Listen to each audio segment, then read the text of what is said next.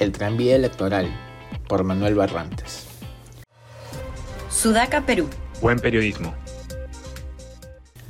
Aunque parezca increíble, las últimas elecciones nos han llevado al punto en el que una persona que votó por Castillo en el 2021 y por López Aliaga en el 2022 lo haya hecho de manera coherente.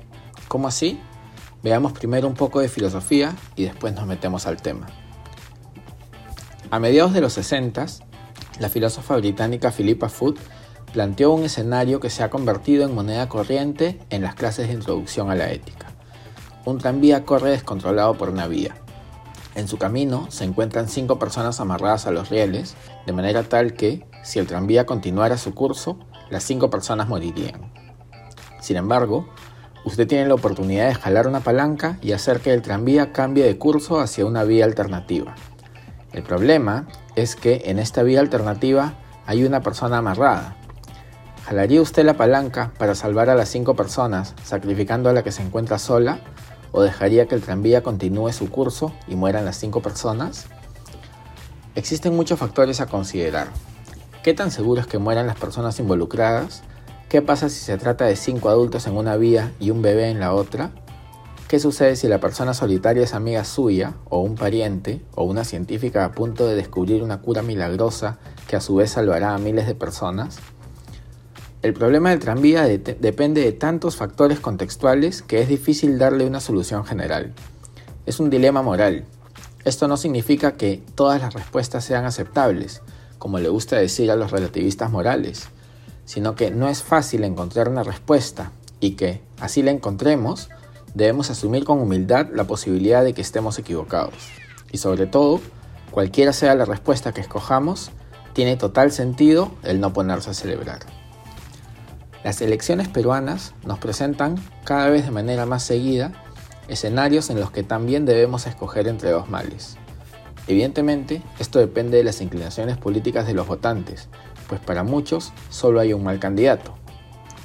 Para la gran mayoría de peruanos, sin embargo, las elecciones se nos presentan como dilemas morales. ¿Voto por una corrupta conocida o por un inepto por conocer? ¿Voto por un presunto violador y asesino o por un presunto corrupto de ideología retrógrada y signos claros de desdén por la democracia?